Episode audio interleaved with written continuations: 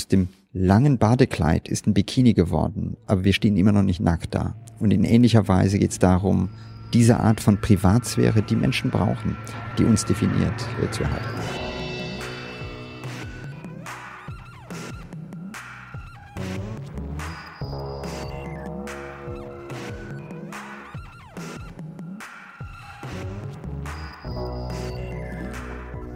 So, eine neue Folge Jung Naiv. Wir haben fast Folge 100 erreicht, aber jetzt sind wir bei Folge 99 und wen habe ich hier? Ranga. Ranga. Du Nachnamen? Ich dachte, wir duzen uns jetzt. Ja, aber- aber- aber- heiße Ranga Yogeshwar. Einfach mal für die, for the record quasi. Okay. Ranga, ich habe gehört, du bist, äh, du hast was mit Wissenschaft zu tun. Das hast du gehört, das Ja. stimmt, ja. Und du erklärst das auch oft. Ich liebe Wissenschaft klar so zu vermitteln, dass man zumindest die Prinzipien davon versteht. Hat äh, dieser Überwachungsskandal, weil wir ja bei Politik für Desinteressierte sind, hat das was mit äh, Überwachung zu tun, äh, mit äh, Wissenschaft zu tun? Natürlich, äh, es ist im Grunde genommen das Ergebnis zu einem gewissen Teil von Wissenschaft, von der Tatsache, dass Wissenschaft und Technik in den letzten Jahren bedingt dadurch, dass wir Internet haben, dass wir ganz viele Prozesse in unserem Leben, jeder weiß das, was weiß ich, einkaufen oder Banküberweisungen oder äh, Kommunikation auf vielfältigste Formen in sozialen Netzwerken läuft auf der Basis von ja, dem Internet ab und das Internet ist eigentlich eine wissenschaftliche Errungenschaft, eine technische Errungenschaft, die gar nicht so alt ist. Also insofern, Wissenschaft führt dazu, dass es eine neue Qualität gibt. So, ich habe immer, ich bin aufgewachsen, damals 90er, Anfang 2000 war Internet immer nur gut, gut, gut, gut, gut. Kann man das heutzutage immer noch sagen? Ich glaube, es ist immer gut auf der einen Seite und auf der anderen Seite gibt es auch kritische Punkte. Das gilt, glaube ich, für jede Technik, für alles. ja? Alles.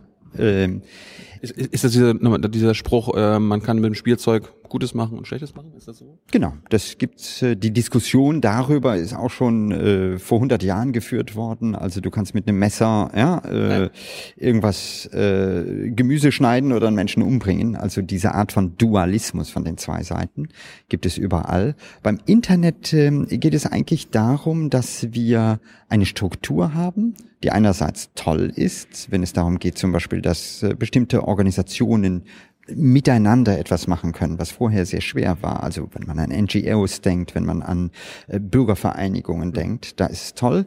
Aber es hat eben auch einen Aspekt, der missbraucht werden kann. Ich glaube, die Kamera ist gerade ausgegangen. Kein Problem. Okay, mehrere. das ist okay. Haben- Ich höre das. Nö, ich, ich auch. Aber es gibt eben dann ähm, einen Moment, bei dem ähm, zum Beispiel große Konzerne anfangen, viele Daten zu sammeln, um daraus ökonomisch rentabel zum Beispiel die Werbung zu, äh, stärker zu profilieren. Oder NSA als konkretes Beispiel, wo ganz viele Daten genutzt werden, um damit digitale Profile zu machen, um damit im Grunde genommen eine Art von Überwachung zu machen, die weit über das hinausgeht, was wir kennen. Erklär uns das mal. Ja, bisher gab es Überwachung, wenn man, ich sag mal, an, an äh, die Stasi denkt. Ja? Ja, da, da hat immer nur einer einen anderen beobachtet, oder? Es war sehr aufwendig. Das heißt, äh, Überwachung vor 50 Jahren bedeutete, da musste einer die Briefe lesen, da musste irgendeiner Beamter abgestellt werden, der ständig genau hört, was der andere am Telefon macht oder wenn man eine Wohnung verwandt hatte. Also es war sehr personell aufwendig und das führte dazu, dass man natürlich auch beschränkt war. Das hat sich aber fundamental verändert. Die Stasi war, die Stasi war beschränkt. äh, die war ohnehin beschränkt, aber es war einfach beschränkt vom Volumen, wie viele Leute kann ich ausspionieren. Weil wenn ich, ich sag mal, einen wirklich ausspionieren möchte, von morgens bis abends, muss ich dafür, ich sag mal, vier, fünf Leute abstellen, die die Post lesen, die ähm, das Radio über, äh, das, das Telefon überwachen und so weiter. Und äh, man kann sich vorstellen, den Aufwand konnte man nicht bei jedem betreiben, sondern nur bei wenigen oder vergleichsweise wenigen. Heute, durch das Internet, was wir oder viele von uns nutzen, um damit Dinge zu bestellen, um im Internet zu suchen, um Mails zu verfassen, um in sozialen Netzwerken mit unseren Freunden zu reden, um viele, viele Dinge zu machen. Und all diese Daten können heute automatisiert ausgelesen, automatisiert ausgewertet werden. Und das bedeutet, wir Von, haben we, von wem? Also Computer? äh, von Computern. Also es geht darum, dass Computer zum Beispiel, ähm, wenn man einkauft, ähm, sich merken, aha, was sind die Interessensfelder? Wenn du zum Beispiel konkret irgendwas bestellst Dann merken die, aha, das ist einer, der sich in den und den Bereichen besonders ähm, auskennt oder sich dafür interessiert. Mhm. Und jedem wird es aufgefallen sein, bei der nächsten Suchanfrage, zum Beispiel bei Google, merkst du, dass die Werbung irgendwie ein bisschen auf dich zugeschnitten wird. Dass man einfach sagt, okay, äh, dir verkaufe ich vielleicht dieses Produkt und nicht irgendein anderes, was, ja, aber, aber da ist das Argument immer, na, wenigstens wird mir da Werbung angezeigt, für die ich mich ein bisschen interessiere, als äh, irgendwelche wahllose. Ja, einerseits ja, andererseits ist es so, was passiert ist, man fängt an, im Grunde genommen dich nach und nach ähm, einzugrenzen. Und ein anderer, ein dritter, den du nicht kennst, fängt an, dich ziemlich gut zu kennen. Und das ist so ein Moment, wo man sagt, will ich das? Mhm. Also gehört es nicht zu einem Menschenrecht dazu, zu sagen, ich habe irgendwo meine Freiheit, ich habe meine Geheimnisse, ich habe meine Privatheit. Und eine Privatheit, bei der ständig entweder Unternehmen oder ein Staat hineingucken, bei dem ich als Bürger nicht die Möglichkeit habe zu sagen, stopp, das will ich jetzt nicht, ich kann mich abschotten oder löscht bitte, was ihr darüber wisst. Das ist keine Freiheit mehr in der Form, wie Demokratie die braucht. Was brauchen wir denn? Wir brauchen dieser Art von Privatsphäre bei jedem Einzelnen, weil die Privatsphäre dazu führt, dass jeder frei ist in seiner Entscheidung. In dem Moment, wo du weißt, und das ist ganz normal, dass ein anderer zuhört, dass ein anderer deine Schritte beobachtet, ist es nicht nur so, dass das per se etwas ist, was hm, unbequem ist, aber es verändert, äh, verändert dein Verhalten. Menschen die unter Beobachtung stehen, verändern ihr Verhalten. Und auf die Art und Weise sind sie nicht mehr bei sich. Und das, das ist gefährlich. Das haben mir meine Eltern damals erklärt. Ich meine, die haben, wir kommen aus der DDR, mhm. äh, die haben in den 80ern auf jeden Fall immer immer aufgepasst, wo sie mit wem was reden. Also genau. Und das, äh, jetzt stell dir einfach vor, das machen wir in heutigen Zeiten, indem wir plötzlich im Hinterkopf haben, oh, rede vielleicht nicht darüber, denn das könnte in irgendeinem Profil dazu führen, dass man anfängt, dich, ja, kritisch anzusehen oder verhalte dich so und so, weil sonst wird die Bank dir demnächst vielleicht keinen Kredit geben. Und diese Art von digitaler Transparenz, die ist qualitativ neu und die ist gerade dabei, sich zu erweitern. Und wir haben, glaube ich, noch keine Vorstellung, was passiert, wenn plötzlich äh, der Medizinbereich mit erfasst wird, Versicherungen mit erfasst werden, äh, möglicherweise sogar Verhaltensmuster ausgewertet werden, die anfangen, und das ist dann noch eine neue Qualität, dein Verhalten der Zukunft vorhersagen zu können. Ja? ja? Also, wenn plötzlich das Internet anfängt, dich besser zu kennen, als du dich selber kennst, dann wird's wirklich kritisch. Da, also da kommen wir ja fast in dieses Spiel, was dieses Pre-Crime, äh, mhm, äh, die Amis, die Amis verführen das. Wir wissen auch gerade äh, in Minority Ländern Report als klassisches Beispiel. Ja. Also äh, ich kann aufgrund bestimmter Verhaltensweisen schon abschätzen, ob möglicherweise in der Zukunft eine kriminelle Tat geschieht ja. und kann diese Person blocken.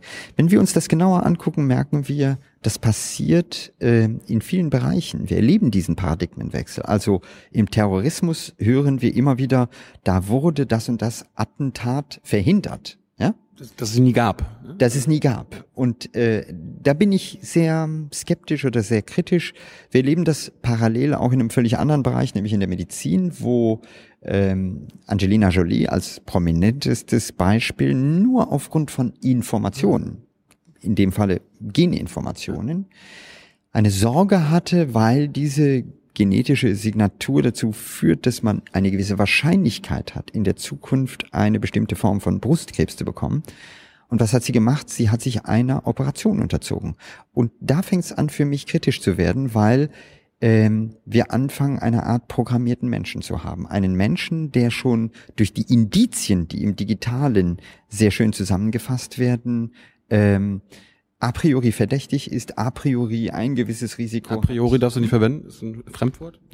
Also von Anfang an, bevor man das überhaupt ausgewertet hat, ist man schon einer, der ja verdächtig ist, der ähm, ja ein bestimmtes Verhalten aufweist, äh, in Schubladen gesetzt wird, wenn man Bankkredite nimmt äh, oder äh, wenn man einen Arbeitgeber hat. Ich möchte nicht wissen, wie in Zukunft Arbeitnehmer möglicherweise im Vorfeld, obwohl noch nichts passiert ist, vielleicht sogar gekündigt werden weil die Datenlage sagt mir, dass Arbeitnehmer, die die und die und die dieses Muster haben, äh, eine hohe Wahrscheinlichkeit haben, das Unternehmen innerhalb der nächsten sechs Monate zu verlassen. Da habe ich jetzt gelernt äh, von Jacob Apple und das nennt man Datendoppelgänger. Also ich meine, das ist ja, das ist ja dann quasi nicht der Ranga, der, der, den es wirklich gibt, sondern einfach nur die basierend auf den Daten, die du ausgibst, glauben sie, äh, dass, äh, dass du dich so verhältst. Wenn nur sie das glauben, man spricht auch vom digitalen Alter-Ego, ja, also äh, dem anderen Ich, ähm, der schwierige Punkt ist, das erleben wir heute schon bei, bei Kids, die ihr Facebook-Profil haben und das Profil ist unglaublich wichtig. Also das wird so gehänselt. Haben wir alle, glaube ich. Ja.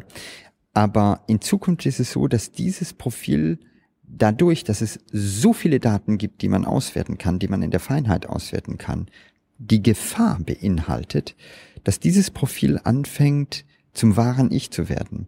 Das heißt, dass wenn du in eine Bank gehst zum Beispiel oder ein Geschäft machen möchtest oder eine Anstellung brauchst, der andere Mensch gar nicht mehr auf dich guckt, sondern auf dein digitales Profil und sagt, sie haben das gemacht, sie haben dieses gemacht.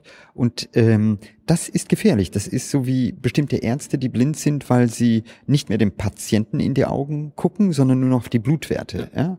Aber das darf man nicht. Ist das so ein bisschen wie, äh, wenn irgendwie eine DDR eine Republik Flüchtling es gab und man war befreundet mit dem, war man automatisch verdächtigt, man hat dem geholfen oder sowas? Das ja, wir sind alle hier äh, verdächtig. Ich meine, das ist ja auch genau. Wir alle. Wir alle.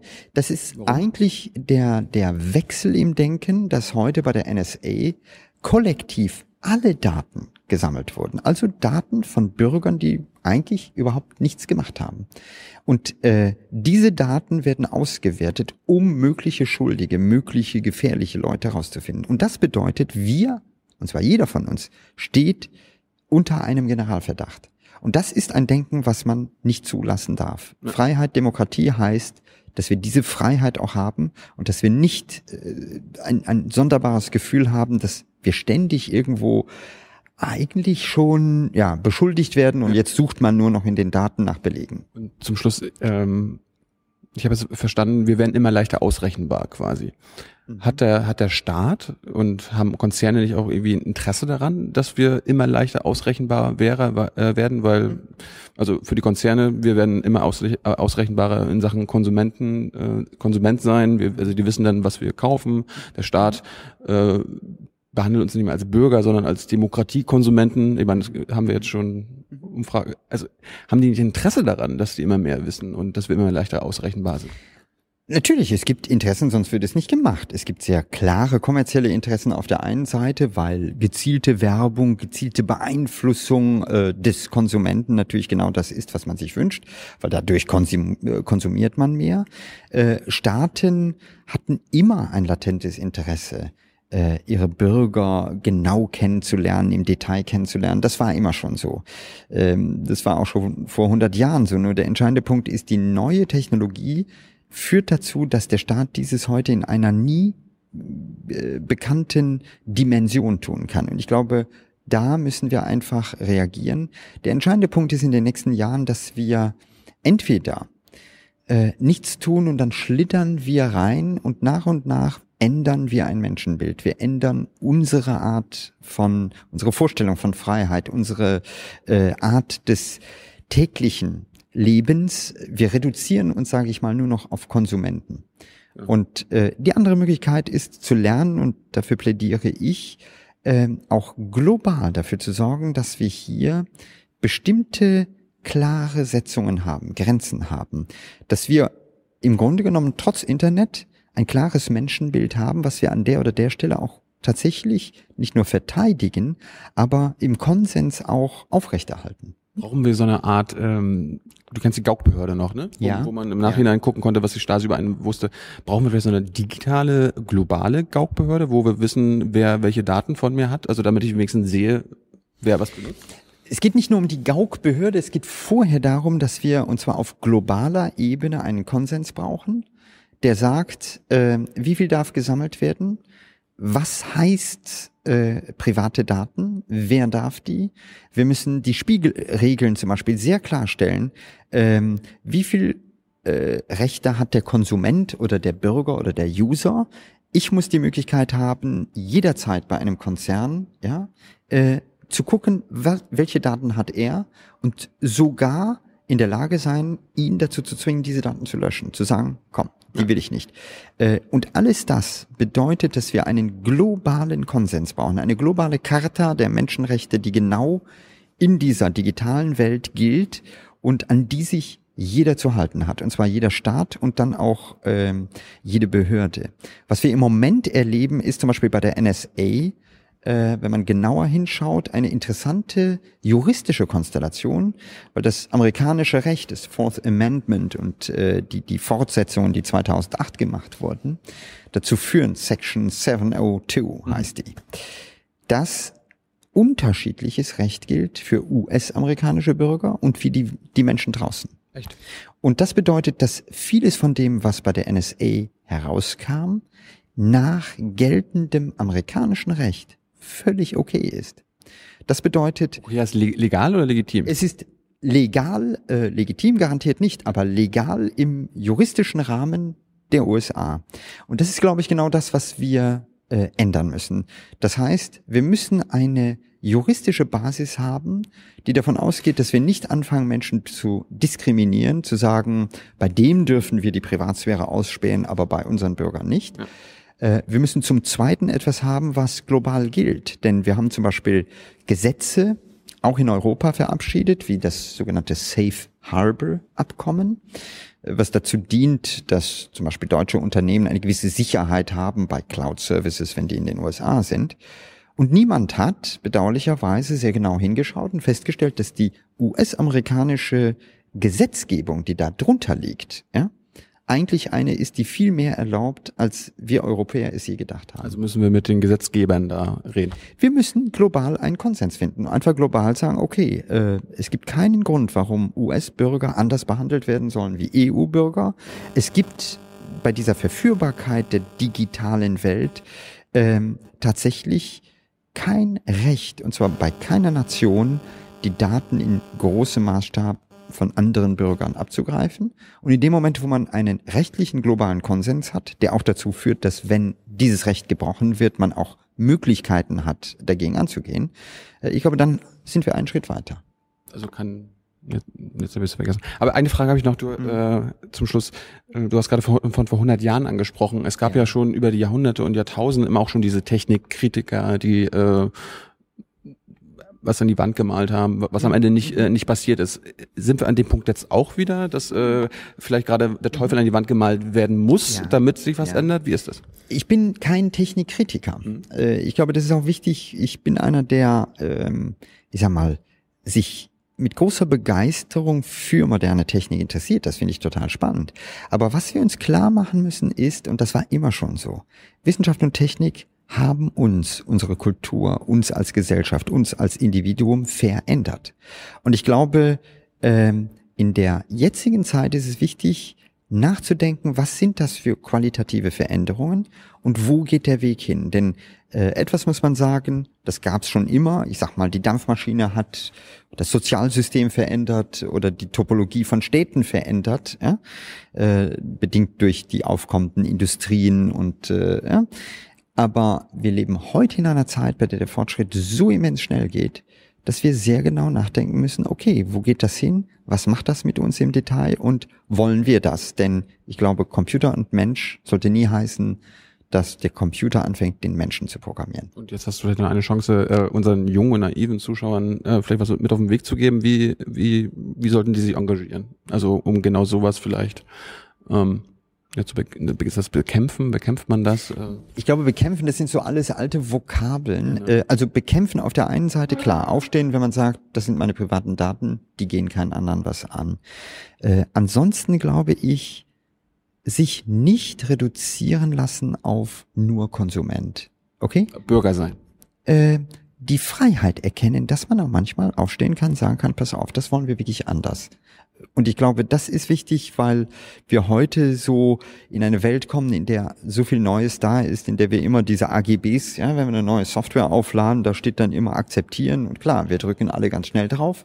Aber da eben irgendwo sagen, okay, ich finde neue Technik toll, ich finde damit gibt es auch neue Türen, die aufgehen, aber es gibt bestimmte Dinge, das sind einfach No-Gos, die gehen nicht. Mhm. Und äh, das kann man als junger Mensch genauso machen wie als älterer Mensch.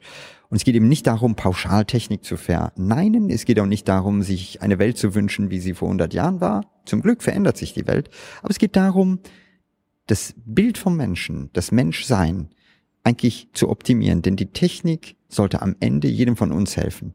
Äh, mehr bei uns zu sein und nicht umgekehrt, äh, irgendwann zu einer Bedrohung werden, zu einer Beengung werden für jeden von uns. Äh, was hältst du von Post-Privacy? Also glaubst, glaubst du vielleicht daran, dass es gar keine Privatsphäre mehr gibt? Also ich glaube, dass es immer ein Bedürfnis für Privatsphäre gibt, ähm, weil der Mensch es dann wirklich ein Individuum ist, wenn er ein Geheimnis hat, wenn er etwas hat, was man nicht herauslesen kann. Wir werden sicherlich in dem einen oder anderen Punkt Veränderungen, Verschieben, äh, Verschiebungen haben, was Konventionen betrifft. Ja, das ist so ein bisschen wie Bademode vor 100 Jahren, ja. Wenn da äh, ein, ein, junges Mädchen im Bikini über den Strand gegangen wäre, wäre es verhaftet worden, weil vor 100 Jahren hat man gesagt, eine Frau zeigt keine Haut. Ja. ja? Heute merken wir, junge Mädchen können auch im Bikini ja, über den Strand gehen und das ist okay und es ist nicht ein Bruch mit der Privatsphäre. In ähnlicher Weise werden wir sicherlich Konventionen haben und wir werden irgendwann vielleicht die seltsamen Facebook-Bilder haben von Personalchefs, die ihre Jugendsünden zeigen und weil jeder so Jugendsünden hat, wird das gar nicht so wichtig. Ja. Aber nichtsdestotrotz muss es sowas wie eine echte Privatsphäre geben. Ähm, wenn man so will, das Bild der Bademode zu verwenden, ähm, aus dem langen Badekleid ist ein Bikini geworden, aber wir stehen immer noch nicht nackt da. Und in ähnlicher Weise geht es darum, diese Art von Privatsphäre, die Menschen brauchen, die uns definiert, äh, zu erhalten. Vielen Dank. Okay. Bye bye.